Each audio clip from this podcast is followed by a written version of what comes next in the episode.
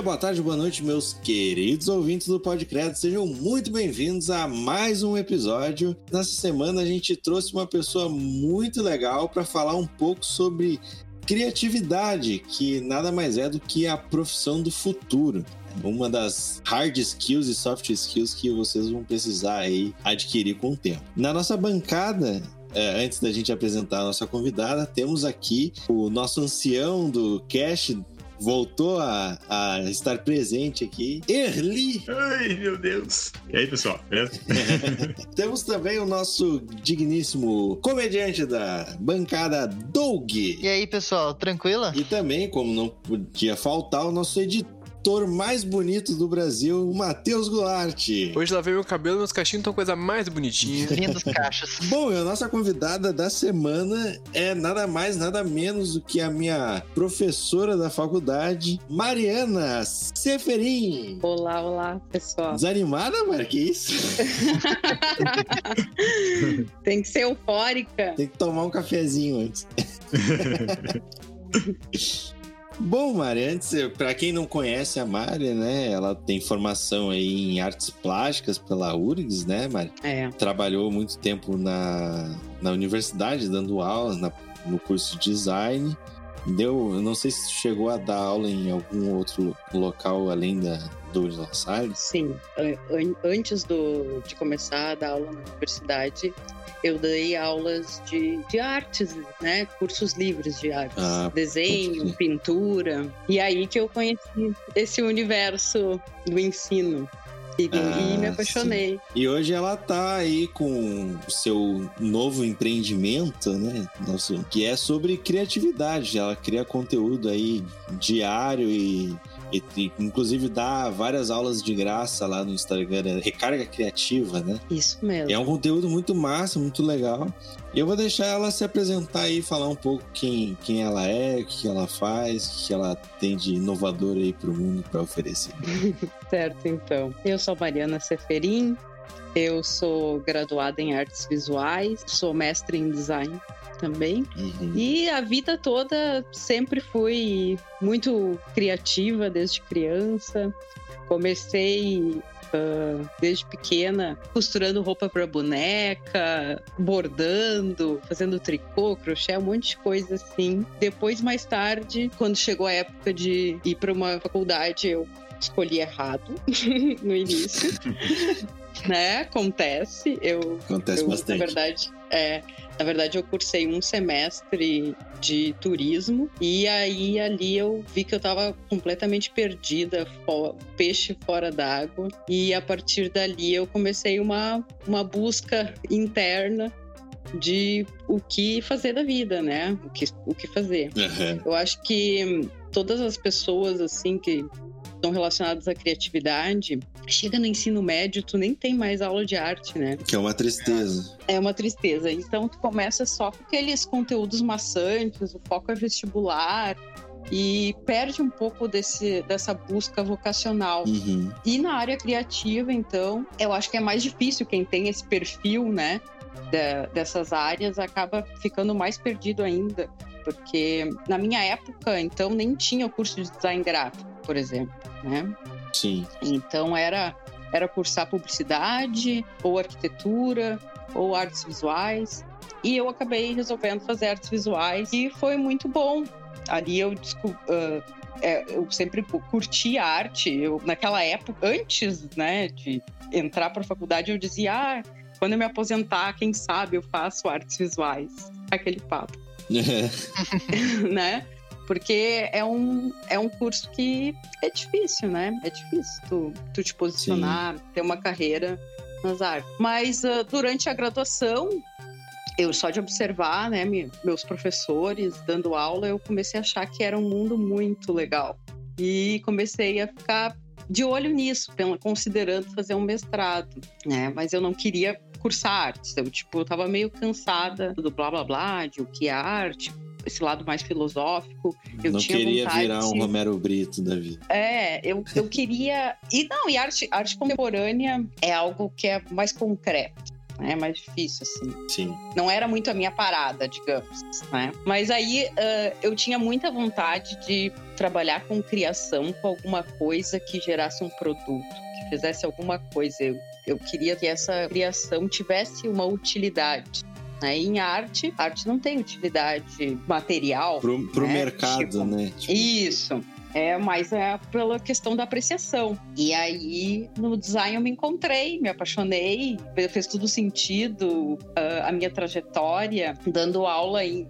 ah, foi ainda mais especial, porque daí tu te une aos teus pares, né? Tu conhece outras pessoas que têm os mesmos gostos que tu.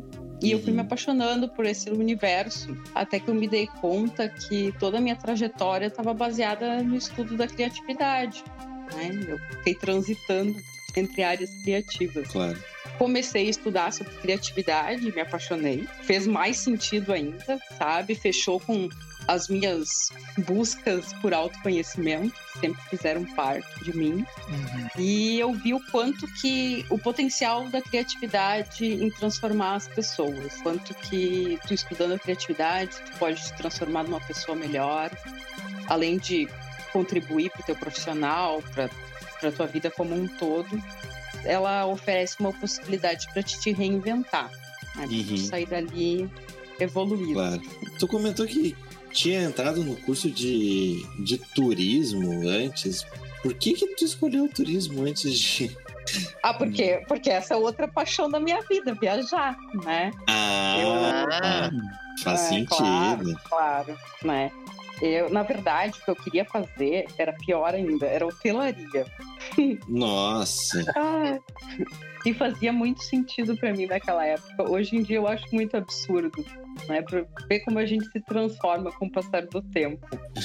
Mas ah, no, cur no curso de turismo eu acabei trancando. Eu fiz um semestre só, eu tranquei. Aí eu fiz um curso de guia de turismo. E aí foi massa, porque aí tava ali o meu propósito, né? Porque tu, cursando turismo, tu ia acabar trabalhando numa agência, outra coisa, sei lá. Tem um pessoal de turismo que faz até evento, né? Uns negócios muito loucos. Sim, é. É que naquela época, o mercado do turismo, isso era ano 2000, tá? Aham. Tava bombando. E depois, ah, a internet não era tão forte quanto é hoje, né? Em Uhum. 2000, a maior parte das pessoas ainda tinha internet de escada, né, amigo? E aí, o- acontece que a internet modificou completamente o mercado do turismo. Sim. ficou ficou difícil para os profissionais desse campo. Hoje em dia, tipo, muitos cursos, muitas graduações de turismo fecharam e tá bem reduzido. Eu nem sei se ainda tem, mas tá- É, eu é um que mercado no- bem difícil. Eu lembro que no- quando eu me formei na, no curso de design, tinha duas pessoas, se eu não me engano, que estavam se formando em turismo. E eu, se eu não me engano, era a última turma que ia ter. Não ia ter mais. Sim, lá na universidade fechou o curso e em vários outros lugares. Funciona agora, fechou. tipo, é é só por aplicativo, assim mesmo? Não, é que, pra na verdade, na verdade a, a faculdade de turismo ela é muito mais abrangente do que a gente imagina, né? Hum. Ela também oferece questões de turismo local, né? Então tem muitas pessoas que são turismólogos que trabalham nos seus municípios em projetos incentivando o turismo local. Entendi. Então tem essa, tem essa faceta também, né? Não é apenas emissão de passagens, de pacotes, tem, tem a questão de turismo estudando o território, sabe? Os atrativos turísticos, como promover, como encontrar lugares que têm potencial. Todo um planejamento, né? É, Uma parada meio É, exato. diferente. é muito mais planejamento do que viagem, tá? É. Pois é, que o negócio na minha cabeça, turismo é aquele carinha lá que fica lá. Que O guia, ó, né? leva- O guia é levando a turminha falando, ó, isso aqui, é isso aqui, aquilo ali, aquilo ali. Não, não ia É. fazer nem E- se tem uma faculdade inteira só pro cara Não. guiar a pessoa no mapa, né? Porra! Sim. Pra levar a pessoa pra Disney, né, cara? Mas aí, gente, eu tranquei a faculdade de turismo para fazer um curso de guia de turismo. Aham. E aí eu fiz esse curso e foi muito legal. Porque tinha disciplinas muito diferentes. Por exemplo, a gente tinha aula de enfermagem, de, né? Primeiros socorros, né? Mas era uma, uma enfermeira, ah, mestre em enfermagem.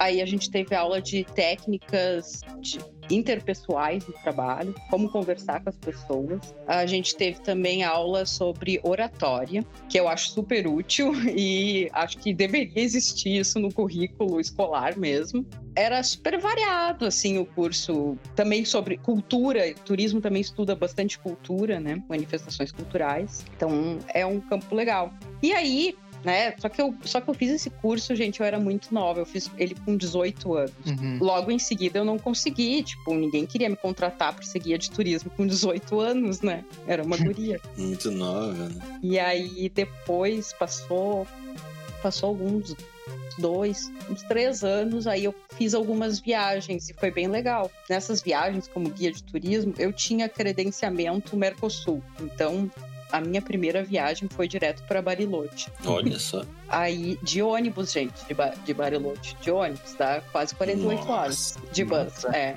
Não, eu sou. É, é que assim, eu comecei a viajar de ônibus com a minha avó. E eu tinha 10 anos quando eu comecei a viajar com ela. Ela organizava viagens. Então ela sempre ganhava Aquelas excursão de véia, assim. isso. Mas eu era a, eu era a menina que eu ia junto com as velhas. E Ah, a gente se divertia tri. pra caramba. Era muito bom. Era muito bom. E aí, gente, eu peguei gosto pela estrada. Eu nem sentia saudade de família, de nada. Eu não tava nem aí. Eu E queria ela era curtir. queria a emoção de estar na estrada. Acho que foi meio que por isso que eu quis fazer guia de turismo, sabe? Porque eu já estava bem viajada, aos 18 anos. Já tinha alguma quilometragem. Que nem o pai do o padrasto do, do Matheus fala, não é viajada de maconha, tá, gurizada? Viajada de viajar Não. mesmo. De ônibus. Gente, de ônibus. Eu era guia de ônibus. E então foi, foi um período muito legal, né? Eu não fiz essas viagens direto, eu fazia nas férias da faculdade, ou em algum feriadão da faculdade eu ia. E me deu a oportunidade de conhecer vários lugares e ganhar para estar viajando, que é melhor ainda, Bah. né? Nem me faz. E ser guia de turismo, né? Que nem essa primeira viagem que eu fiz para Bariloche, eu cuidava de 40 adolescentes de 15 anos. Meu amigo. Nossa. É. E eu tinha. Tava te preparando pra ser professora mesmo. eu- e eu tinha 21 anos na época, 21.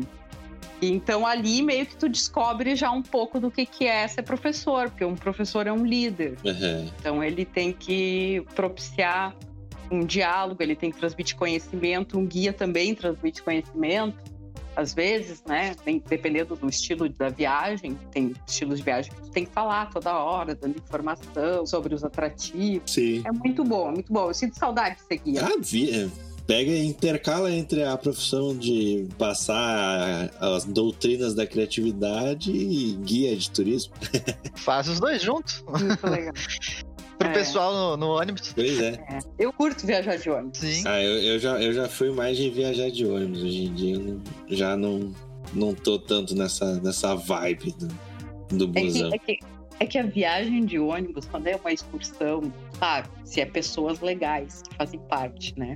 Sim. Ah, tem, tem, tem uma vibe diferente, entende? É, a- é a vibe da galera, de- da, da troca. Então, durante a viagem, às vezes as horas tu nem vê passar, porque tu tá lá conversando, papeando. Daqui a pouco bota uma música, faz uma brincadeira, assiste um filme, para um pouquinho, desce, come um lanche, volta.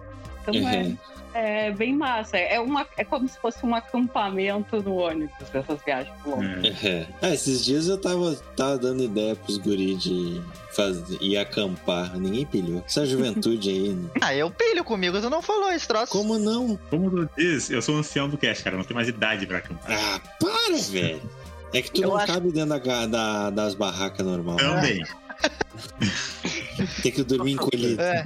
Mas então, Mari, conta aí. Como é que tu fez pra chegar nesse, nesse estalo, assim, pra entrar no mundo da criatividade e começar a querer ensinar as pessoas aí no, no teu perfil e tudo mais? Então, lo- logo, logo que eu saí, que eu fiz aquela pausa e saí do, da Unila Salle, vim pra, pra Lajeado, eu tava com esse. Eu comecei a ter, desenvolver esse projeto que eu queria que fosse um curso de extensão. Uhum. E eu montei um curso que ficou tão lindo, mas tão lindo que eu queria, que era se tornou quase o meu sonho realizar ele, sabe? Uhum. Uhum. Só que aí o que, que rolou? Toda uma cidade bem menor do que a região metropolitana. Aqui as pessoas têm outra cabeça, né? Onde eu moro tem 80 mil habitantes, é interior, Aham. no Rio Grande do Sul. E não fechou a turma. Eu ia fazer esse curso de extensão dentro da universidade local e não, não fechou a turma. Entendi. E lá foi uma frustração, sabe? Fiquei bem triste. E como eu não conhecia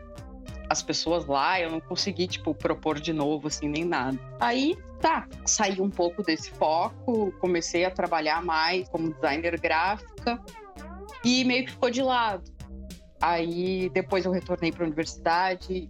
Quando eu retornei para a universidade, tipo, eu senti que, tipo, aquilo ali tava fal- fazendo falta na minha vida, sabe?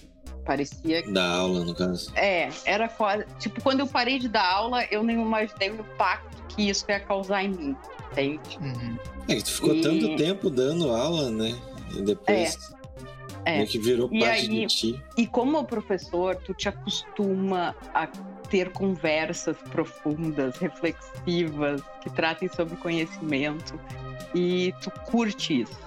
Uhum. E aí, quando tu para de dar aula, tipo, tá, e agora com quem que eu vou conversar sobre isso? Sabe? Tu sente qua- quase como fosse a dor da amputação, né? Tu sei, é uma dor, é de algo que falta, que falta na tua vida, entende? Sim. Aí, ah, tá, eu tava dando aula, daí eu senti que esse ano teve a questão. Eu, eu já sentia há muito tempo, né? Já faz alguns anos que a questão econômica do país está fazendo que, que muita gente não consiga, né, arcar com seus estudos, acabam trancando a universidade, saindo. E a situação na universidade eu sentia não só na universidade que eu trabalhava, mas geral, né, aqui no estado, no Brasil, que estava muito tensa. Né? Cada semestre existia a preocupação de tu ser desligado, muita gente foi caindo e tal. E aí eu co- comecei a, ao mesmo tempo, eu comecei a enxergar que tinha muita gente dando curso de coisas meio, sei lá, nada a ver e que estava dando super certo. Aham. Não, que nem eu vi um vídeo de um cara que ele fez um curso. Não é nada a ver o negócio. O negócio dele é super útil. Mas ele fez um curso EAD que era ensinando a consertar máquina de lavar. E deu super certo. O cara estourou, sabe? Ele chega a não dar conta de gravar curso e tal. e eu comecei a pensar: nossa, eu e todos esses outros professores universitários, né? Que estão sentindo esse receio de ser demitido ou que estão desempregados, onde é que essa gente vai recorrer? Onde é que tu vai encontrar outro lugar? É na internet. Sim. Assim, ponto, claro. É que tem muito espaço, né? Exatamente. Ah, se tem um monte de gente que nem informação tem, tá dando curso e tá dando super certo, a gente também tem que focar nesse mercado, porque esse mercado está sendo apontado pelas tendências como o futuro. Uhum. Então eu sempre fui muito flexível e aberta e meio que sempre fiquei muito de olho em tendências. Uhum. Sempre fiquei muito de olho em tendências. Tipo, o que que tá pra acontecer logo em seguida? Tipo, tem que ficar ligado. O que que tá rolando aqui? E aí, em ma- maio desse ano, né, o, o Ariel, que era, que era meu aluno, me convidou Uhum. pra participar do podcast dele. E aí ele queria que eu conversasse sobre. A, a sugestão dele foi conversar sobre o meu tema de pesquisa de mestrado, que é design e emoção. Uhum. É um tema que eu gosto muito, mas eu, na mesma hora, eu, eu respondi assim, veio reto. Criatividade. Quero falar sobre isso. Pode crer. E esse convite dele deu o start em mim de que eu precisava recomeçar esse projeto tinha que ser agora e que eu só tava perdendo meu tempo, só me enrolando, me enrolando. Tava sendo cada vez mais difícil de rolar esse, esse meu sonho de realizar esse meu curso presencial e também por essa vontade de compartilhar que eu gosto muito, né, de conversar com as pessoas sobre assuntos da minha esfera, né, do meu mundinho que eu gosto muito. Resolvi começar a construir essa página. E aí eu entrei agora nos últimos dois meses eu resolvi entrar de cabeça nisso. E tô muito feliz com os resultados, sabe? E tô muito surpresa também, porque eu sempre fui uma pessoa que não tinha o costume de, de me mostrar em redes sociais. Eu sempre fui aquela que na vida. Mais reservada, né? É, tipo, ao vivo eu sempre fui super extrovertida, sempre conversei com todo mundo, falava e tal. E nas redes sociais eu sempre fui muito contida. Eu sempre pensava assim, pra que que eu vou postar? O que, que, que eu vou tirar? O que, vai ganhar com isso, né? Que- A gente, exatamente. o podcast também tá passando por isso, né? A gente tá tendo que aprender a ser blogueirinho agora, né? É. Verdade. E aí, ah, eu, tipo, né, vou... Mas aí eu entendi também que, que esse meu receio, tipo, ah, pra que que eu vou fazer? Escondi um bloqueio ali por trás, sabe? Escondi algo maior que eu, querendo me manter na minha zona de conforto, achava que não era pra mim. Tipo, não, eu não nasci pra fazer isso. Não é que eu não nasci pra fazer isso. Eu tinha uma insegurança enorme que não me permitia me mostrar, me expor. E isso se refletia nas minhas mídias sociais pessoais, se refletia na minha comunicação com amigos, família, pessoas em geral. Uhum. E eu senti que eu era travada nesse mundo digital. E esse ano eu, tipo, eu vou encarar, eu vou encarar essa parada. Me interiorizei, seguindo, né, esses essas metodologias da criatividade, eu busquei no meu passado a origem dessas inseguranças, Uhum. encontrei todos os meus inimigos pessoais da minha criatividade, do porquê que eu não, não me mostrava Sim. e consegui, tipo, guardar essas memórias numa caixinha bem pequenininha, bem longe de mim, que eu hoje, quando eu olho para ela, eu digo, eu ignoro, tipo, fica aí, não quero saber de ti. Sai não daqui, chega meu. perto. Sai daqui. É. E como é que, como é que pra ti é que nem. Agora tu virou uma. Que, que nem nós, tu virou uma criadora de conteúdo, né? É. Tu virou uma influencer, assim podemos dizer. Porque querendo ou não, tu tá na internet, tu tá ensinando, tu tá passando informação, mas tu tá influenciando também. E como é que tá sendo pra ti essa virada de chave assim em questão tanto para ter criatividade para criar conteúdo sobre criatividade quanto para ter criatividade para se reinventar para estar presente né, nas redes aí influenciando Tá. Eu vou te dizer que eu, eu me surpreendi e me surpreendo a cada dia que passa. Uhum. Porque ahn, eu, eu meio que, quando eu entrei nisso aí, comecei a pesquisar, eu entendi que eu ia mostrar o, da minha vida o que eu quisesse. Né? Então eu, eu edito o que vai. sim Então, mesmo que as pessoas estão vendo, elas não estão vendo 100%. E isso meio que me deu tranquilidade, porque eu ainda era ah, muito privada, né? Sou muito privada com algumas coisas. sim Apesar de ser super extrovertida, eu tenho tenho meu lado séria. Mas assim, eu me surpreendo, eu tenho me surpreendido muito positivamente com as pessoas, sabe? E tipo, é um troço muito bonito, porque todas as pessoas que eu convidei para fazer uma live, que eu pedi um favor, que eu pedi alguma coisa, ninguém me disse não. sim acabei de falar né sim E, tipo, e isso. Sei lá, eu não, eu não tava numa posição que eu era acostumada a pedir coisas das pessoas, sabe? os outros pediam para ti né? Isso, e, e aí, tipo, tu, tu te emociona com isso, porque tu vê, nossa, que bonito isso. Daí tu tem retornos positivos também, as pessoas te, te dizem, né? Quando tu, tu conseguiu co- colaborar, ajudar elas em alguma coisa. Uhum. E isso, nossa, não, não tem preço, sabe? sim É, é muito recompensador. É, a gente aqui. A gente acabou criando o cast e a coisa tomou um rumo que a gente não esperava que fosse tomar, né? E a gente acabou tendo que se desenrolar em muita coisa, principalmente na comunicação, como a gente ia se organizar, a gente teve que estabelecer uma rotina, eh, definir papéis dentro do, desse sistema aqui, fazer algo meio que. Porque, querendo ou não, criar conteúdo, principalmente nós que não tem um nicho específico, parece fácil, mas não é. Tanto que a gente já teve várias reuniões, é, não vou dizer várias, a gente teve algumas. Algumas reuniões é, entre nós para tentar definir pauta, para tentar definir é, assunto. E é algo assim que, querendo ou não, é um, é um bloqueio criativo muito forte e a gente tem que se desenrolar muito para tentar trazer conteúdo, principalmente que a gente que tem que trazer toda semana. Quem sabe? olha de fora, né, visita um perfil de Instagram, de Facebook, de algum criador de conteúdo ou um canal de YouTube, ele enxerga só a pontinha do iceberg, né? Ele não faz ideia de quantas coisas que tu teve que ler para criar um textinho de um post, uhum. sabe? Então, existe muito trabalho por trás e é um trabalho muito solitário. E por isso que é importante tu receber feedback, sabe? Porque às vezes tu tá ali fazendo, fazendo, fazendo e tu não sabe se tu tá acertando ou não. Sim. É, tu, tu vai descobrindo isso aos poucos. Uhum. Uma outra questão que a gente tinha falado, né? Que é, tipo, a preocupação de sempre ter mais ideias, né? Uhum.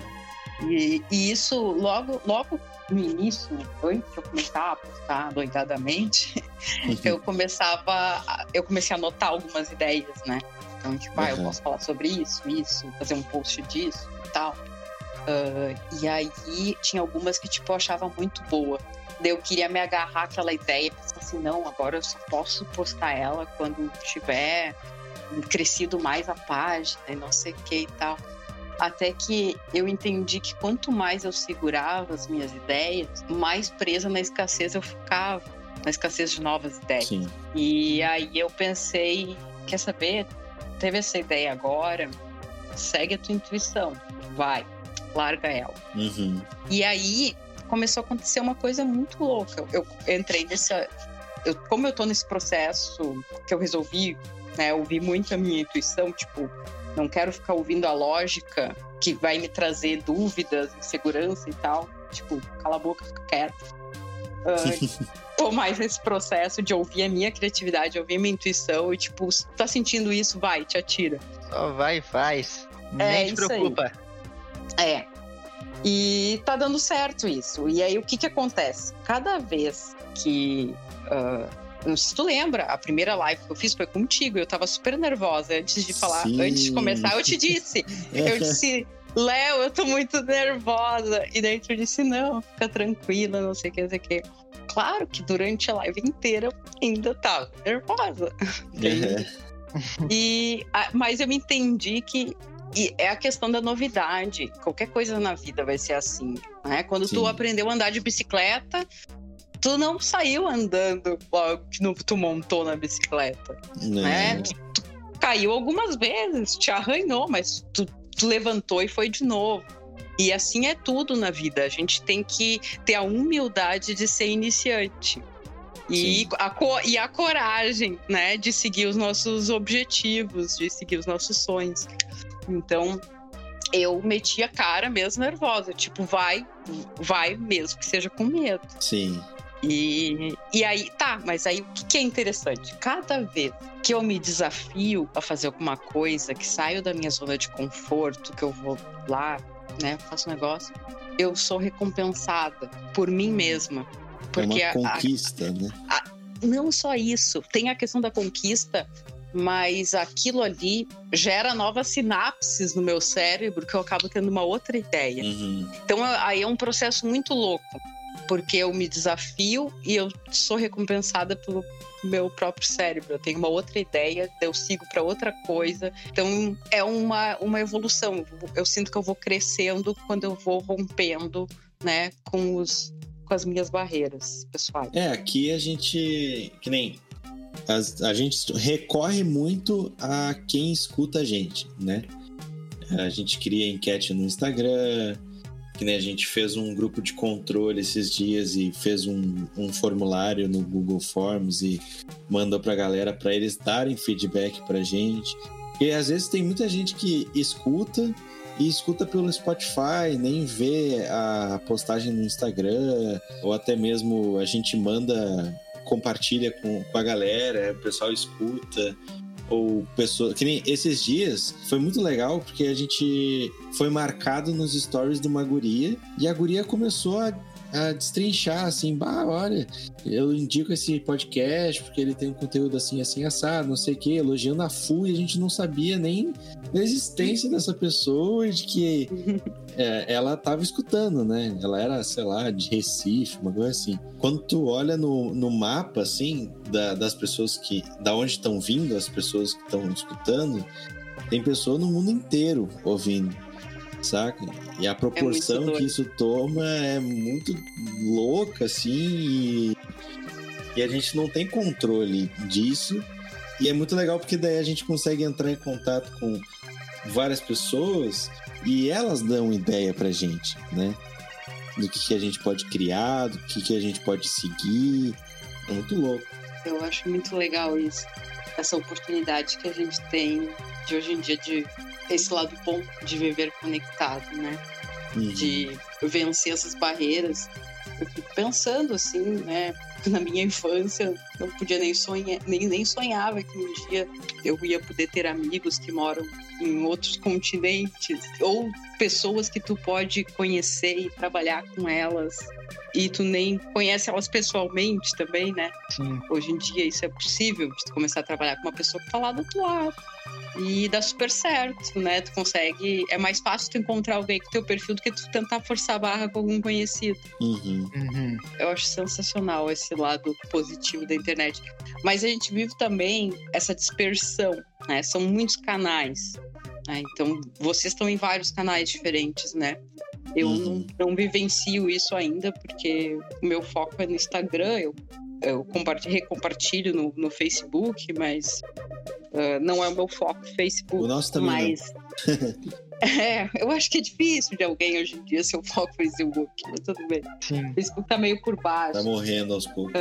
Mas é, é a multiplicidade de canais, né? Hoje em dia também está crescendo muito o Telegram. Então, muitos criadores de conteúdo estão criando os seus canais no Telegram, onde as pessoas Sim. podem ter um contato mais próximo, enviar áudio, coisas assim. Mas qual é a diferença do Telegram pro WhatsApp? Ele é melhor. É, eu, vou te, dizer, é assim, ó. O Telegram, ele permite que tu tenha um grupo de pessoas com mais de mil pessoas. O, Face, o WhatsApp é, acho que até 150. 250. 250. É, Tu pode 250. criar bots mais facilmente do que no WhatsApp. No WhatsApp tu tem que pedir permissão pra eles pra tu criar alguma coisa pra mandar mensagens no WhatsApp, assim, sabe? O Telegram Mas a- vai ter uma API mais liberada. Mas pra quem conversa de usuário pra usuário é diferente também ou é a mesma coisa? É a mesma coisa. Pode mandar 2 GB de, de, de arquivo de uma vez só. Ah, tá. Assim, mas ele é mais seguro. É, não sei, né? Não é o que o pessoal da Lava Jato diz a respeito. assim, não, mas assim, ó, o melhor do canal do Telegram é que tu consegue. A pessoa que entrou lá hoje consegue ter acesso a todas as mensagens que estão lá antes dela chegar, sabe? Uhum. Então, no, quando tu entra num grupo de WhatsApp, tu só vê o que chega depois da tua entrada. É, isso é uma, uma droga. Esse é chato. É, e então essa é a- é a maior vantagem do Telegram, ao meu ver. Eu gosto porque o, o Telegram é um, um aplicativo muito mais. que busca muito mais inovação, sabe? Eles estão ali para testar e errar tudo. Tanto que eles fizeram um negócio que eu testei com o Doug ali, que é muito da hora. Que quando tu vai mandar áudio para uma pessoa, tu manda só o áudio. Ah, esse é tri. No Telegram tem a opção de tu mandar um mini vídeo, Bah, que é um áudio, só que ele filma a tua cara, né? É, Então- E sai, sai um videozinho redondinho. É, É muito tri. É muito Ah. da hora, sabe? O, o negócio. E é um, é um recurso que, que nem eu tava, eu tava participando do grupo do, do Bug da Perestroika, que é uma empresa que faz coisa de apresentação, não sei o quê. Acho que tu conhece, né, Mike? Eles são aqui do Rio Grande do Sul. perestroika, sim, sim. É, aí eu tava participando do grupo deles e uma das formas que eles estavam usando para se comunicar era justamente esses vídeo áudios, né? Que é essas bolinhas de vídeo com gravadinha ali. Eu acho muito da hora, assim, sabe? Ah, que massa, assim, eu não, não, não sabia desse recurso. Eu ainda sou nova no Telegram. É. Tu, tu tem que, como é que é? Tem que dar só uma clicadinha em cima do, do, do microfone, né? Que Não, daí ele, ele, tem, ele tem um ícone. ele- é, é, eu acho que é. Aí ele troca, tipo, é, em vez de vi- virar o áudio, tu clica e ele vira uma camerazinha que daí tu, tu grava. Isso. É muito da hora, muito da hora. Eles, eles têm muito recurso, assim, novo. Eles têm várias coisinhas, tipo, aqueles stickers que a gente tem no, no WhatsApp hoje em dia. Uhum. Surgiu Também lá. Surgiu Surgiu. lá? Surgiu Uhum. lá. Olha, Começou lá. sabia. Figurinha, figurinha animada que agora tá bombando no WhatsApp, surgiu lá também. Hum. Então, tipo, eles são criadores de tendências, né, para esse meio de comunicação. Eu gosto É. muito do Telegram. Se eu pudesse todo mundo migrar pro Telegram, Eu já tô lá, né? é, mas tu não usa. É porque ninguém usa. Eu uso, fala que eu por lá, conheço. então. Então tá, vou falar contigo por lá. Vamos criar o grupo do podcast lá agora. Então, Pode ser.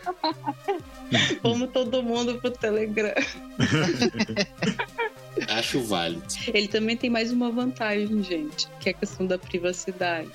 Então, se tu entra num grupo assim, não dá pra ver o número da pessoa. Ah, Assim. e tu pode também mandar, programar mensagens pra deletar e pra enviar. Ah, isso é bom. Isso é muito Bah, bom. mas o WhatsApp tá perdendo tempo, então. Tem Sim. muitas Tá. coisas. É que o, o Whats, ele aca- eles estão focando muito, mas muito mesmo no business, né? Por exemplo, eu mudei pro, o meu pro WhatsApp Business porque ele dá algumas opções mais legais, assim. Tu consegue colocar, colocar por exemplo, um telefone de contato só para quem quer falar contigo a respeito de trabalho. Tu consegue colocar ali. Quando a pessoa vai falar contigo, ele manda uma mensagem automática para a pessoa não ficar esperando uma resposta. Sim. Tem várias automa automações ali, só que aí é muito corporativo, né? Usuário comum. É, Gente como a gente. Gente como a gente. Mas como é que hoje tu te vira assim para nessa questão assim para desenvolver o conteúdo criativo assim pro, pro teu Instagram? Tu tem uma metodologia? Como é que é o teu processo criativo? Eu fiz uma grande pesquisa inicial, né?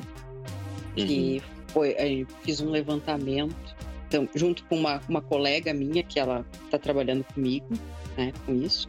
Ela não aparece, mas ela está fazendo a, a minha coprodução. E a gente fez uma, uma pesquisa grande, assim, no início, de todas as dores, né, que o, o possível público tem. Uhum. Então, assim, de que, quais são os principais, as- os principais empecilhos que, que dificultam a vida de uma pessoa para ela criar, para ela ser criativa.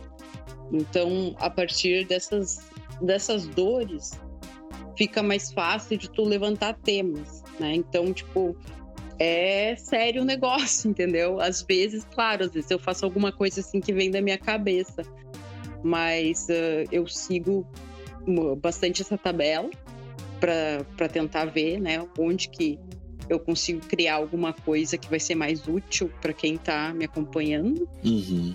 Nossa, é um assunto super vasto e eu, como ainda estou no início, ainda tenho muita coisa para ver. Eu acho que é, a criatividade é bacana porque ela permite muito que tu transite por outras áreas, né? Então, hoje eu falo exclusivamente de criatividade, mas daqui a pouco eu posso adicionar outras coisas, né? Como, por exemplo, falar sobre produtividade criativa. Uhum. Então, claro, agora o meu foco é exclusivamente nisso, mas eu penso que futuramente posso ampliar, eu posso daqui a pouco falar sobre produção de conteúdo também, né? Que tá conectado a esse assunto. E hoje tu só, só trabalha com, com, essa, com esse projeto? Ou tu tá fazendo alguma outra? Porque eu lembro que tu tinha tipo uma agência antes, né? Sim, Tu ainda tem? Parou? Como é? ainda mais ou menos faço alguns trabalhos freelancers com alguns colegas da, da dessa agência, né? Aham. A gente não tá assim tão sério levando a agência, mas tipo, ah, apareceu algum trabalho que a gente pega, a gente faz, né? Como... Sabe como é que é? Designer sempre, nunca diz não para um freela, né? É, É. sei bem como é. E eu também sou, sou designer, diretora de arte numa agência de publicidade aqui, só que eu trabalho para eles 20 horas, então também faço isso. Entendi. No caso, tu 20 horas na, na semana. Ah, 20 horas por dia seria apertadinho, hein? Ou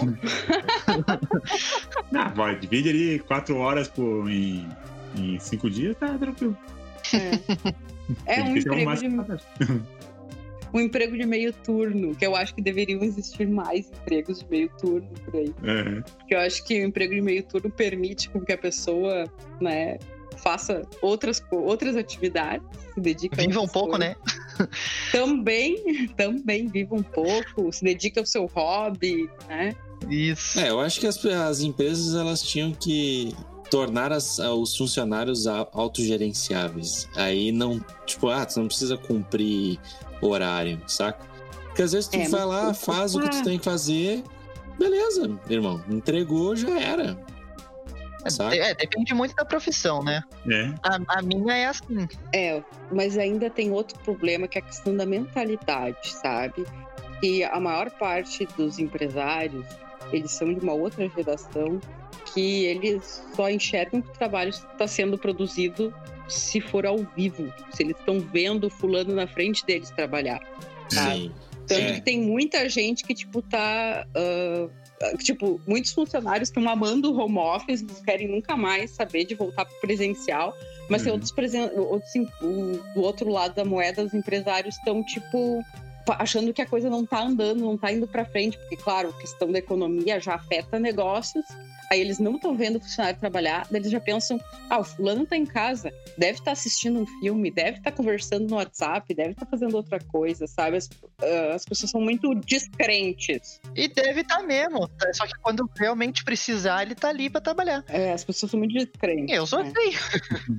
É, que, sei lá, eu acho meio, meio zoado essa. é, Eu acho muito arcaico esse negócio. Por exemplo, o trabalho que a gente tava antes, eu, o Eli, o Doug, é, o pessoal fazia questão da gente estar lá, saca? É isso aí. é isso Tipo, aí.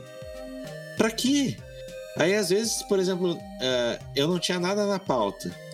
Aí, sei lá, a empresa também não era muito inovadora, né? Aí a gente, em vez de. Tanto que o Podcredo surgiu porque a gente passava mais tempo conversando do que trabalhando em si.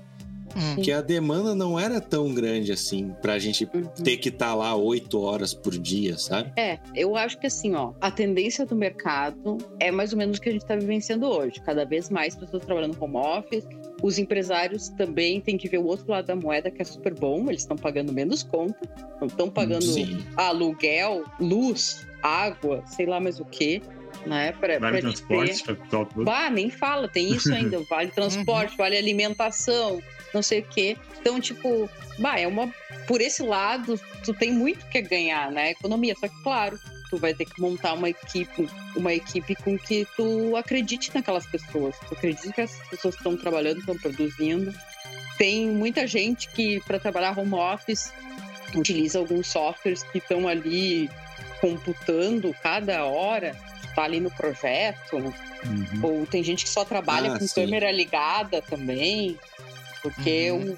mas o povo vai ter que cair a ficha de que essa é a tendência e a gente só tem a ganhar com isso. Para começar, to- toda a poluição que é emitida com transportes, né, que não não tá tendo É, teve uma diminuição grande, né, da Quali- poluição, e né? qualidade de vida, é. E, e qualidade de vida, né, pro teu funcionário. É tu pensar que a- aquela pessoa ali não tá gastando uma hora, às vezes duas horas para se deslocar até o trabalho, que ela tá podendo comer uma comida caseira em casa, Uhum. tá ali em casa confortável, não tá precisando sair num dia de chuva, Pode e dormir pouco- mais. dormir mais, vai. Se, a- e se teu funcionário tá feliz, ele vai produzir mais e melhor, Exatamente. Uhum. né? Com certeza. Até a questão até de doença, né? Tipo, eu, eu tenho tendência a ficar muito gripado, pé pé, cair, cair gripado no- durante o inverno, né? Então, como não teve que ficar tanto no ônibus durante a pandemia, nem ter ido pra ir, máximo fazer alguma coisa ou outra, não, não, eu não fiquei doente nesse inverno. Então, Sim, muito provável que eu não fiquei com tanto contato com aglomeração de gente, né? Então, sim. não fiquei de cama no inverno, né? É uma coisa inédita até pra mim. É. Não, não, eu, eu, eu, sou, eu sou do teu time ali. Mesma Hum. coisa, eu sou super alérgica à umidade aqui no sul. É muito úmido, então sempre eu ficava também com crise de sinusite ou gripe no inverno. Esse ano também foi de boa. Mas tem outro lado também que vocês homens não sabem, Uhum. que é tu ter cólica, sabe? Aquele dia que tu tá com uma cólica terrível e tu tem que sair para trabalhar num dia de chuva. Gente, Um isso é gelado.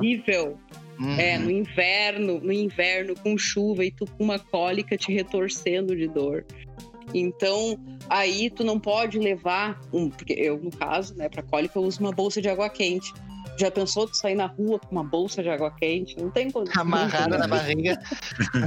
Então, se tu tá trabalhando em casa, tu pode ficar com a tua roupa mais confortável naquele dia tão dolorido, com a tua bolsinha de água quente bem, bem de boa trabalhando, sem estresse. Eu acho que o Uhum. pessoal não, não consegue trabalhar. Algumas pessoas não conseguem trabalhar de casa porque se estipulou essa, essa linha de que trabalhar, tu tem que sair de casa pra trabalhar, sabe? Tu tem que estar num escritório, tu tem que ter um cara cafungando teu cangote perguntando se tu terminou as coisas ou não. E eu acho que a- Que É, nem é também é, é muita disciplina também, né? Tu, porque em casa tu tem qualquer coisa tu consegue se distrair. Tu tá na tua zona de conforto. Tu tá na tua casa. Tu tem que ter os gatinhos ali, já se perde. Sim, mas aí, aí que entra esse, esse ponto que eu te falei, sabe? De tu não precisar ter que cumprir horário, sabe? Sim. Tu tem uma meta, ó, tu tem que entregar isso aqui dia tal. Beleza. Quanto tempo tu vai levar isso? Como tu vai fazer isso? Como É, tu vai quando- organizar esse tempo? Exatamente. Aí tu te autogerencia. Ah, eu quero. Que nem tu. Tu, tu várias vezes invertia o horário, trabalhava de noite e dormia de manhã. Sim. Porque pra ti era mais confortável. Cara, isso é o ideal, sabe? Tipo, ah, eu me sinto melhor. O melhor pra mim é trabalhar assim. É. Vou trabalhar assim, então. E daí depois Sabe? tava lá o Leonardo reclamando, mas tu só dorme o dia inteiro ou inferno? Sim, porque eu queria jogar de noite, tu não tava ali. Mas, tudo bem. Tudo bem. É, é, é, cada pessoa tem o seu ritmo que produz melhor, né? Tu tem que encontrar as tuas estratégias e com mais liberdade tu seria o mundo ideal, né? Mas eu acho que, tipo, o que a gente está vivendo hoje, com essa história de isolamento social e tal, a pandemia está forçando todas essas, essas tendências que todo mundo já, já enxergava como, sim, isso aqui é o futuro. É, e tudo esse futuro meio que forçou, tipo, não, não, é agora, agora Uhum. você tem que aplicar essa estratégia agora. Então, por exemplo, olha só, e, e aí as empresas estão tendo que se reinventar, reinventar seus serviços, né? Ontem foi aniversário da minha sogra e ela, né, tá num super isolamento, só em casa, não sai e tal, já tá aborrecida, né, de ficar em casa. Uhum. E aí ela, tipo, decidiu que ela, ela ia comprar, né? A, a- na padaria eles montavam, tipo, uma caixa, uma bandejinha, assim, com salgadinhos, torta, não sei o quê. E ela sempre fazia uma festinha para as pessoas. Ela resolveu comprar essa embalagem para dar pros amigos próximos, sabe? Olha que coisa mais Uhum. fofa.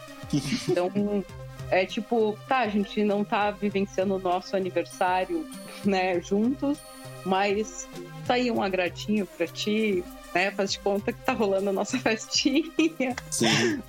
Eu achei muito fofo. É uma, uma coisa que a Bel fez no aniversário do. do é, afilha, é afilhado? É do afilhado dela. Que é. Eles que elas, tipo, não tinha como ir lá fazer a festinha, e não sei o quê. Aí eles criaram uma caixa com que nem tu, que nem a- o exemplo que tu deu, Mari. Só que, Uhum. tipo, botavam, botaram um bolo, botaram um salgadinho, botaram não sei o quê, Uhum. decoraram com um monte de coisa com tema de futebol, que ele é fissurado em futebol. Aí quando tu abria assim, era tipo uma festa na caixa, sabe? Saía Ah. balão, não sei o quê. Que legal. E foi, e foi, tipo, esse foi o aniversário dele. Tipo, o pessoal não tava podendo estar presente por causa da Uhum. pandemia, mas tu tinha algo diferentão, assim, né? É, E, e também isso tem muito a ver com criatividade, né? Tentar total. Total. E eu acho que pensar soluções, né? É, tipo, tent- eh, tentar fazer do limão uma limonada, né? Tipo, a gente tá vivendo isso, Isso. como é que eu posso viver isso da melhor maneira possível? Então, esse momento está ensinando muito a gente a ser mais resiliente, Sim. né? A se, a se reinventar e, tipo, é, se é assim, tá. É, foi assim esse ano, não significa que vai ser, né? Vai ser sempre assim. A gente tem que manter a positividade. Mas, claro, aproveitar todas essas soluções que estão surgindo, aproveitar as boas e implementar, né? Manter elas. Uhum. Não voltar tudo como estava antes. Né? Exatamente. Eu acho que é, seria um grande desperdício se a gente voltar tudo como era antes. Uhum. É, eu acho que a, tende a tendência é. Na real, não vou dizer que a tendência é se manter, porque tem. Eu conheço donos de empresa aí deu uma folguinha na, na quarentena, os caras já falaram assim: não, vamos todo mundo voltar pro escritório, acabou a barbada. Foi bem esse o, o, termo, o termo que usaram, tá ligado? Acabou a barbada. É. Acabou a barbada. não, acabou a mamata. Acabou a é. mamata. É. Eu, porra, velho, sem consideração nenhuma, né, com, com funcionário. Sim. É, esse, esse é o, o antigo pensamento, né? Que tem muita gente que continua amarrada a essa antiga mentalidade, mas não adianta. Eu acho que essa, essas pessoas que vêm com esse discurso são os birrentos, sabe? Que ficam ali batendo o pé, batendo o pé por uma tendência para algo que é inevitável, que vai acontecer, e não adianta resistir, sabe? O, o mundo está se transformando e a gente tem que se adaptar, a gente tem que acompanhar essas mudanças e é faz parte da vida. Todas as crises que o mundo já viveu, tanto do aspecto da biologia quanto da história, né? Guerras, doenças, sempre nesses momentos de crise foram os momentos que surgiram as maiores inovações, as maiores ideias. Uhum. E muitas dessas soluções elas se implementaram e ficaram, né? Até os dias de hoje. Uh, a internet é meio que resquício da guerra, né? Uhum. Da, da, Segunda Guerra Mundial. Eu esqueci o nome, tem o, o filme, né, lá, falando do É, o jogo, não, jogo não. da... Ah, ah, também tem o jogo da imitação, né?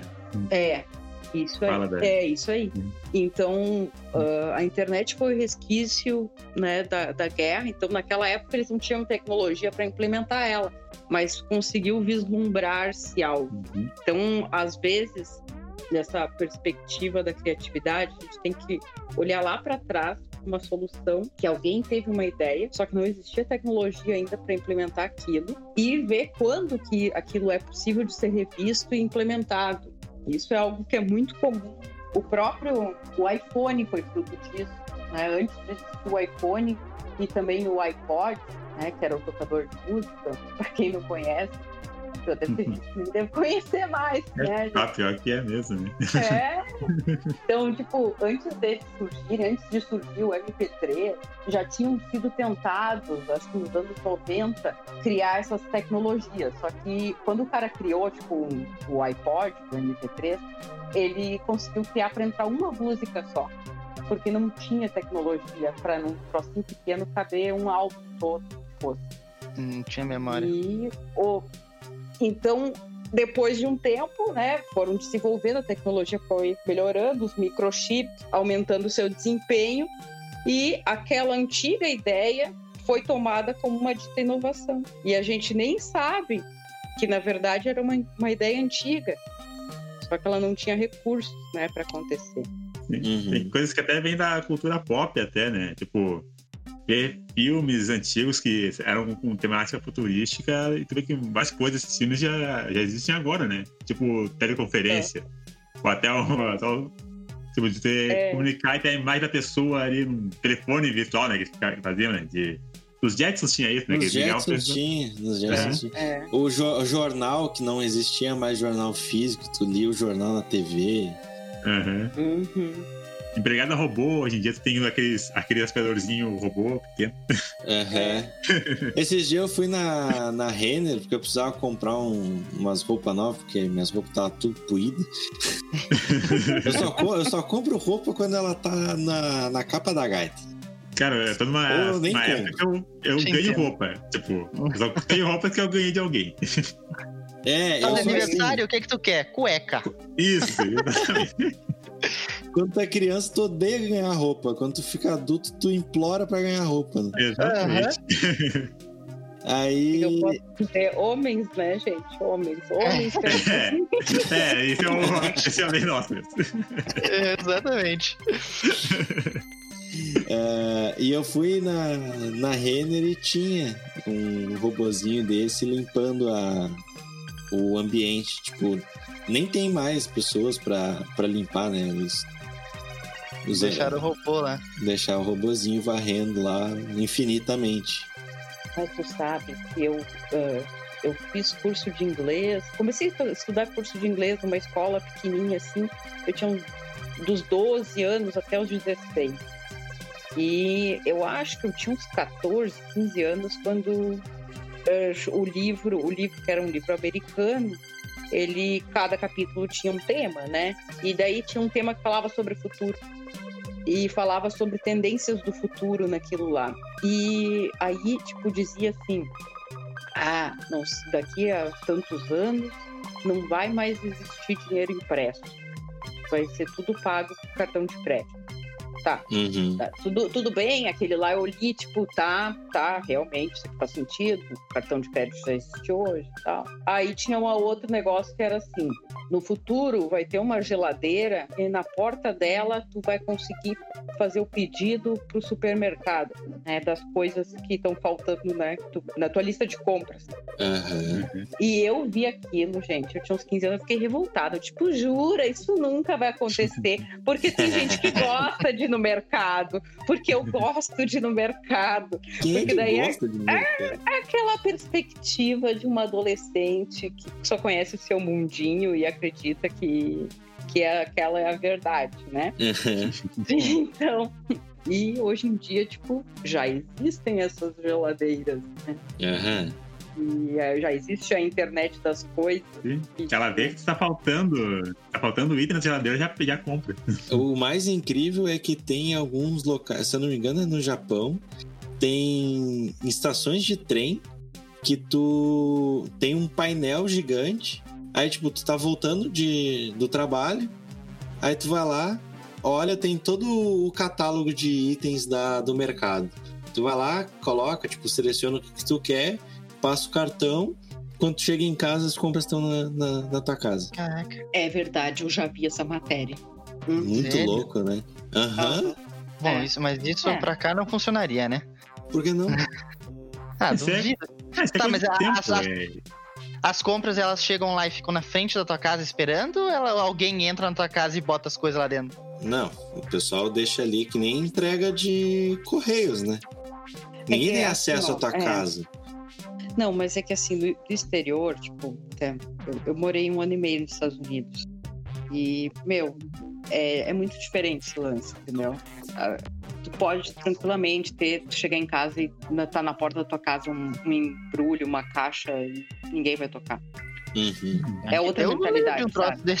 É, não, é outra mentalidade. E, Uhum. e Japão ainda nem se fala, sabe? Que é um país ah, pequeno, Sim. mas super tecnológico e as pessoas são super abertas à tecnologia, sabe? Ah, a cultura é, É, muito elas são diferente. Elas são próximo também. abertas.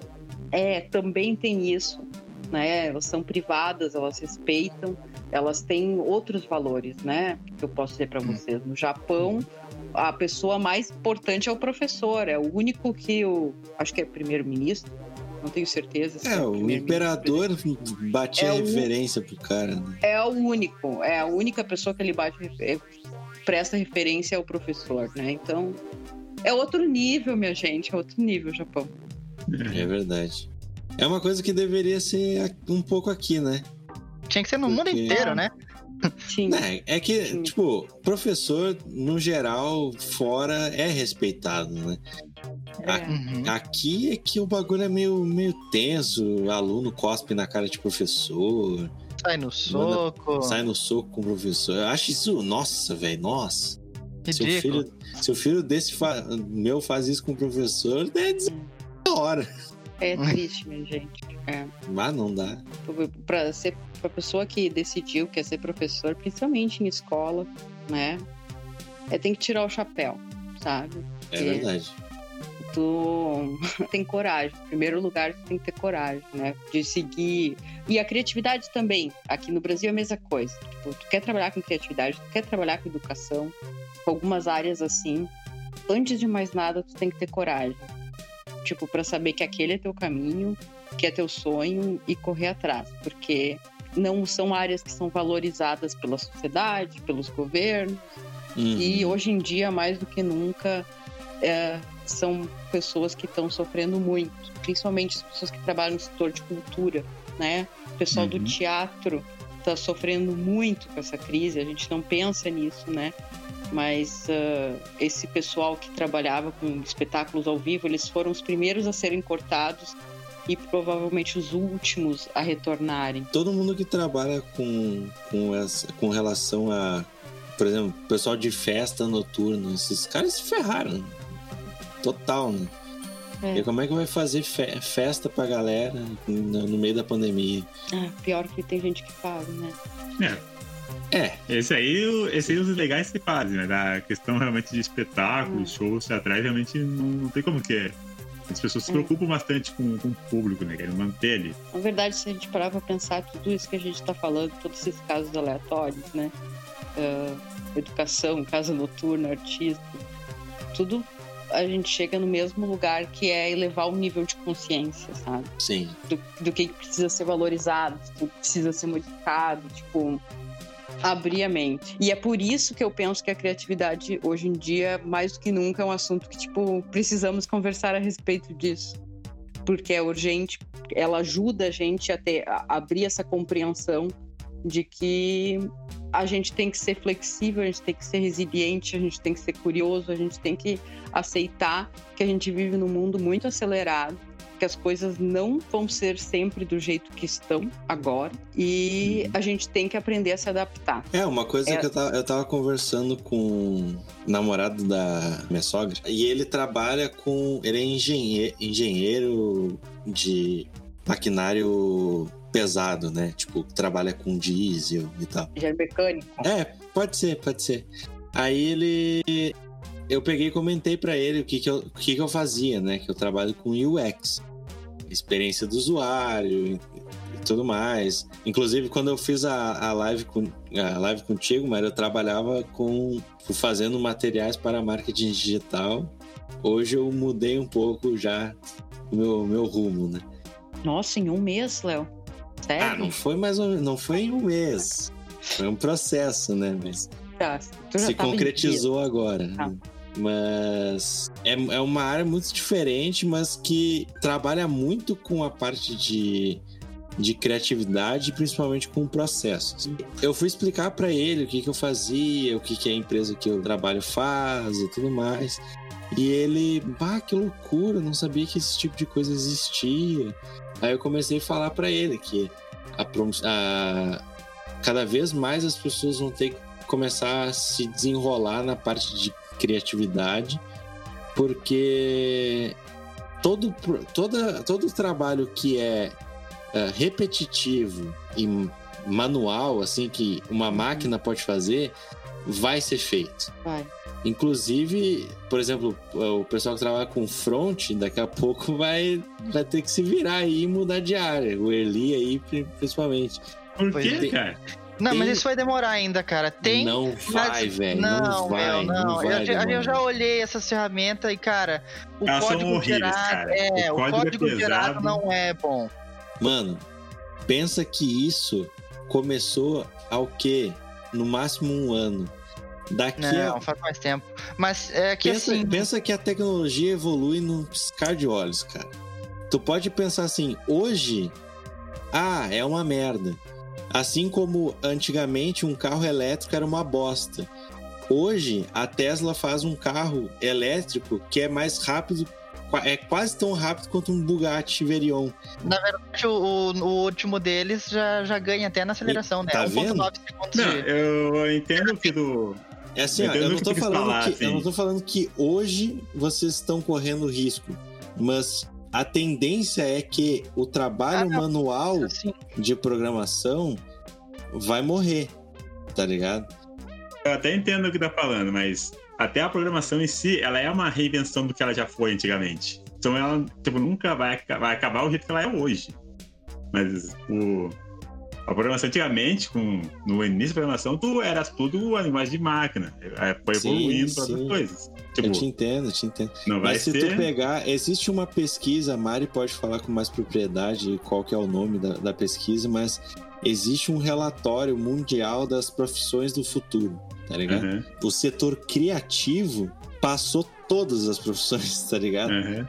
Não, sim. enquanto, enquanto todas as profissões que têm relação, relação mais ah, lógica Uhum. que uma máquina pode fazer, tá sendo jogada lá para baixo. Sim, a- também as coisas que são bem automáticas que uma máquina não poderia fazer, tipo, o que eu faço realmente, daqui a um tempo, uma máquina normal vai poder fazer. O que eu acho que a programação em si, os programadores em si, eles vão se reinventando, porque um programador que se foca numa coisa só, um, É. um padrão só, ele, vai, ele realmente tá atrasado já de cara. É, eu acho que assim, ó, você, vocês que são na programação, vocês poderiam começar já a tentar inserir, pelo menos no, no, no dia a dia de vocês, na- no processo de vocês, coisas como ah, UX, por exemplo. Não, mas isso é, é incentivado em alguns lugares. Tem, empresas que são um pouco mais fechadas. Ah, tu faz isso, é isso. Mas tem muitas empresas de, tecnologia que já, já puxam muito do programador a parte de ser criativo mesmo. Sim. O problema é que isso, tá, isso, isso ainda não tá tão difundido assim, né? Mas. Empresas tipo a, a como a. Qual o nome agora? Fugiu o nome? Nubank. Uhum. Essa é uma coisa que, pelo que eu vi de programadores, desenvolvedores que trabalham lá, isso é uma coisa que eles incentivam bastante. Tipo, de, do programador ser criativo. Do, ele tá pen- pensando num produto, pensar de forma criativa, não só na, no código em si. Sim. É, eu já sou um que sou horrível nessa parte de layout, de fazer layout bonitinho. Eu só copio o que o designer me dá. E é isso aí. Ah, às vezes é criatividade de processo, não é só o que você faz, né? Criatividade do, Erli, do código a gerar, né? ô Erli, ô Erli, dominei o CSS. Olha aí, cara.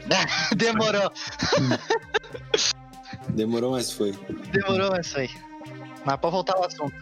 É, não É. sei qual, qual, que é, qual que é essa pesquisa, que eu esqueci. É o nome. é o Fórum Econômico Mundial. Ele levantou as principais, as principais habilidades, né? As habilidades do- ah, mais requisitadas pelos empregadores de todo mundo. Então, claro, aqui, aqui a, a coisa é um pouco mais lenta para a gente. eh, Mas nas grandes multinacionais, eles já selecionam muitas pessoas por esse nível de habilidades. Então não adianta a pessoa só ter, ter, ter todos os diplomas, né, requisitos da área, Uhum. se ela não tiver essas habilidades. Né? Então a habilidade número um que ah, eles levantam como a mais importante é a solução de problemas complexos, porque a questão de, de problemas a gente em qualquer emprego a gente está sempre solucionando problemas, né? Sim. vocês como programadores estão solucionando um problema. Eu como designer também estou solucionando um problema. A criatividade, né, tá completamente ligada a essa a essa habilidade e ela tá na verdade como listada como a número 3, então o número 1 é a solução de problemas complexos. A número 2 agora eu não lembro. Mas tipo outras habilidades são tipo gestão, gestão de pessoas também, É, esse, essa coisa do, do, do humano é o que vai perdurar, né? Então aqui também tem a questão de empatia, pensamento crítico, bom senso, tomada de decisão, negociação, flexibilidade cognitiva. Todas essas são alguma dessas, algumas dessas habilidades que estão sendo requisitadas. E são coisas que muitas vezes as pessoas pensam que, tipo, ou eu nasci assim, ou eu não sou assim, né? Uhum. E na verdade não, a gente tem que a gente tem que se, a- se aperfeiçoar nessas habilidades também. Não adianta tu focar só em, por exemplo, que nem eu tinha alunos de design gráfico que diziam que não eram criativos, mas mesmo assim queriam se formar e trabalhar como design. E Como é aí, que gente, o que, que eu, design sem ser criativo? que, que eu posso dizer para vocês, né? É tipo o designer tu tá dizendo- né? É, não, mas existe e rola. Hoje em dia rola, É mesmo? rola. Rola. Tem, rola. Tem, apli- pode... tem aplicativo. Tem aplicativo que tu consegue consultar as cores e tal. Ah, É, sem contar que se, tu não, se, eu não, se não duvidar, deve ter algum programa que tu pode instalar no teu computador pra alterar as, as cores dele pra, da, pra específico daltonismo, entendeu? Eu acho que a minha placa de vídeo tem nativa essa opção.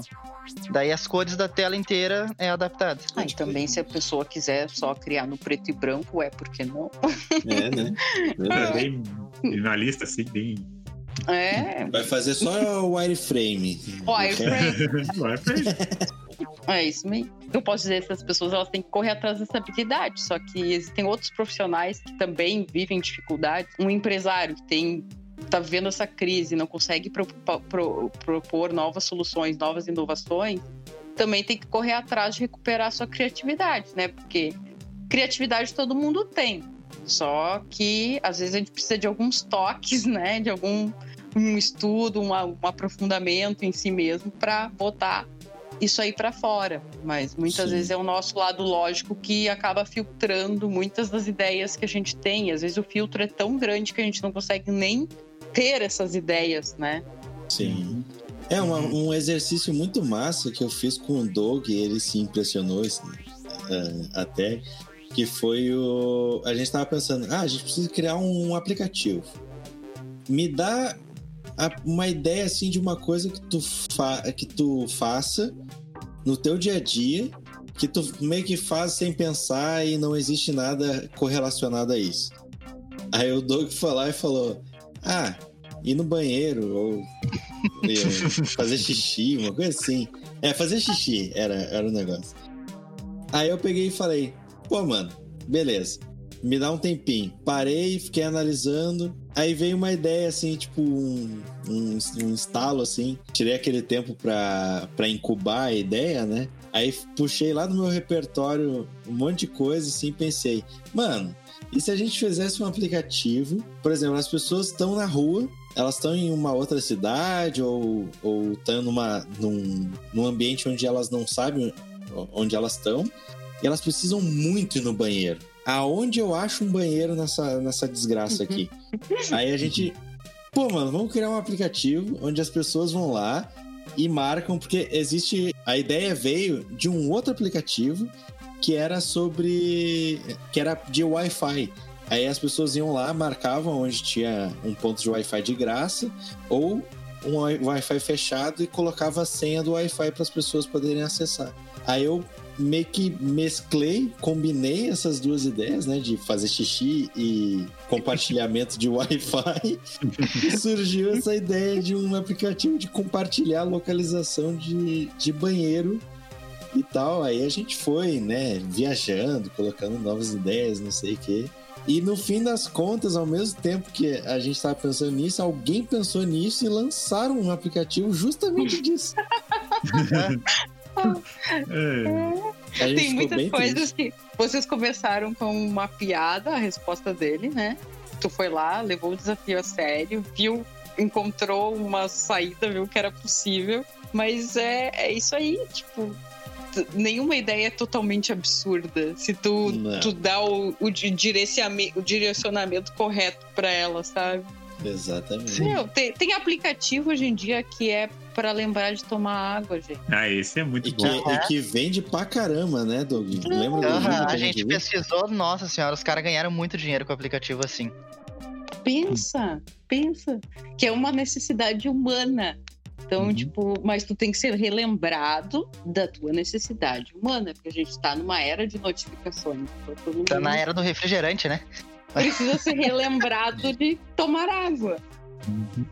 Uhum. É louco, é louco, é louco pensar. Isso é até uma coisa que eu tinha feito um curso que é o Sexy Canvas. E ele, e ele pontua justamente esse negócio da. Que a gente. te- existe aquela ah, pirâmide de Maslow, né? Que são. Eh, setoriza quais são as prioridades do ser humano, né? E a- na camada mais de baixo são as necessidades fisiológicas, né? A coisa básica. Aquela coisa do, do, do, do ser humano primitivo, assim, né? E é uma das coisas que mais vendem no mercado. Tudo com relacionado, por exemplo, a sexo, a comida, qualquer coisa relacionada a, ao seu ser mais primitivo é o que mais vende no mercado. É muito louco, né? Tipo, tu, Uhum. tu pensar nisso. É que nem esse negócio do, do aplicativo da água, tu só pensa. A água é a única coisa que a gente não aguenta. Eu acho que é dois dias que a gente não aguenta. É, três Acho que é dias. três, é três Três dias. dias. Três dias. Uhum. Imagina, a gente não. É a única coisa que tipo, tu não consegue viver em três dias. Que te mata. Mas tu precisa ser notificado que precisa tomar água. É louco, né? É, É, é, é- é um, é um, pensar. Se a gente olhar por esse é um lado. gap, é um gap, né? É, é exatamente. Se a gente parar pra pensar por, esse, por essa visão, é absurdo. Mas pra quem não tem o hábito, não é absurdo. Tem gente que não tem o hábito de tomar água. É, eu tomei esse hábito recentemente, tipo, duas semanas atrás. É, eu, eu sou um que. Se eu não tenho uma garrafa com água do meu lado, eu acabei de tomar um litro d'água aqui. Daqui a pouco eu tô tendo que ir no banheiro fazer xixi, mas. Tempo É. inteiro, né? Esse, É. Eu não me acostumei com isso ainda. Ô, desgraça, que antes eu ia no banheiro duas vezes ao dia no máximo, agora eu tô indo direto. Umas oito, né? Aham. Ah, nem conto É. mais. Mas o Mas teu é- corpo vai. A tua saúde agradece. É Sim. verdade. Uma coisa que a, a, anti, a antiga, eu acho que chefe da, da Bel falava pra ela que uma pessoa mijona é uma pessoa bem hidratada. Então, É. É. É o meu caso. É o meu caso. é, mas Meu eu sou recente assim, caso. Eu não, eu não consigo, tipo, se eu, se eu não tenho uma garrafa com água na, na minha cara, eu não tomo água. É. Eu, eu fico, Eu sei fui lá, obrigado tipo, a fazer isso. Eu tenho, eu peguei. Olha só, né? Já começou ruim, mas depois ficou bom. Era uma garrafa de energético. de um litro. Nossa, que eu Nossa. tomei. Eu tomei pra, pra ficar trabalhando, que eu tava com muita coisa pra fazer, daí pra dar um gás, né? Daí eu acabei a garrafa de energético e enchi d'água. E comecei a tomar direto. uhum. Tava, tava do meu lado, exatamente do meu lado, acessível ali. É só esticar a mãozinha e botar pra dentro da boca. Eu comecei a tomar direto. Dois litros d'água. Fácil, todo dia. É louco, né? Coisa que eu não fazia antes. Eu não me levantava antes porque eu tinha que levantar e pegar o copo, encher o copo d'água, voltar. Muita mão. Não, mas Muita qualquer coisa tem que. Qualquer coisa, compra um copão, uma garrafona e mantém junto. Agora eu tô com essa garrafa de um litro que um dia foi de energético do meu É, lado. eu, tô, eu tô com uma que aqui do lado tem, tem o negócio de vende cerveja. O Doug tá ligado qual que é. Ah, sim. Nossa. Eu quero ir lá de novo. A gente comprou, foi lá e comprou uma. Aqui, normalmente vem um caneco, que é de um litro de cerveja. Aí eu comprei o caneco, só que veio na garrafinha, né? Pra poder trazer pra casa. Aí essa garrafinha agora que eu tô usando pra tomar água. Se não é essa, é uma outra que é de 600ml, só que daquela eu encho mais vezes do que essa, né? Que essa aqui é de um litro. Sim. É, essa aqui que eu tô também é um litro. Eu fico. Ah, daí é uma beleza. Tem que encher só duas vezes e fica. Então tá, eu acho que é, é basicamente isso, né? Que a gente poderia comentar, porque, querendo ou não, o, o cerne da criatividade, vocês podem ter esse conteúdo muito mais ah, didático e aprofundado lá nas redes sociais da Mari. Então, Mari, a gente deixa esses minutinhos finais para te fazer o merchan que tu quiser, de tudo que tu quiser, onde as pessoas podem te encontrar. O microfone é todo seu. Podem me encontrar no Instagram ou no Facebook, eu prefiro no Insta, com o Recarga Criativa. Então é esse perfil que eu estou desenvolvendo, esse projeto que está me está sendo muito recompensador, está sendo muito legal. Eu falo sobre várias coisas relacionadas à criatividade, algumas dicas e também todas as quintas-feiras às 19 horas eu dou aulas gratuitas, aulas lives gratuitas no Instagram. Uhum. E quem tiver vontade de conversar alguma coisa a respeito sobre isso, né, ou tem alguma sugestão de tema, pode entrar em contato. Sou super aberta a novas ideias. Show de bola. Então tá, muito obrigado, Mari, pela tua presença aí, disponibilizar esse tempo aí para conversar com a gente. A gente tá um tempo tentando marcar, né? Mas até alinhar a agenda é, é complicado. Mas obrigado, espero que tu tenha gostado do bate-papo. É um pouco mais descontraído, a gente não foca tanto no assunto assim central, a gente meio que trabalha várias coisas, né?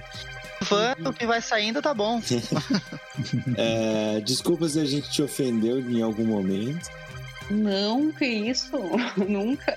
Não. Uh, eu quero super agradecer. Eu adorei o bate-papo, de verdade. Foi bem legal. e uh, eu que super agradeço o convite, né? Um abraço para todos vocês. É, obrigado. Tá, obrigado. Muito obrigado a todo mundo que escutou o nosso podcast dessa semana aí. Uh, fiquem no aguardo aí nos próximos episódios. Semana que vem sai mais um episódio aí. Não sei qual que tá na agenda, mas vai sair. Podem confiar. Confiram os links aí da, da Mari na descrição. Sigam a gente no Spotify, que vai ajudar bastante a, a gente aí nessa, nessa trajetória. Eu não sei se nesse momento ainda tá rolando o, sor o sorteio, sorteio da tatuagem lá. Mas se tiver rolando ainda, dá uma conferida lá no Instagram. É uma tatu de mil reais, né, gurizada? Vamos e convenhamos, né? Vale a, vale a pena. E o cara que tatua é foda pra caramba. Então, muito obrigado a todo mundo que ouviu e até semana que vem. Falou! Falou! Falou.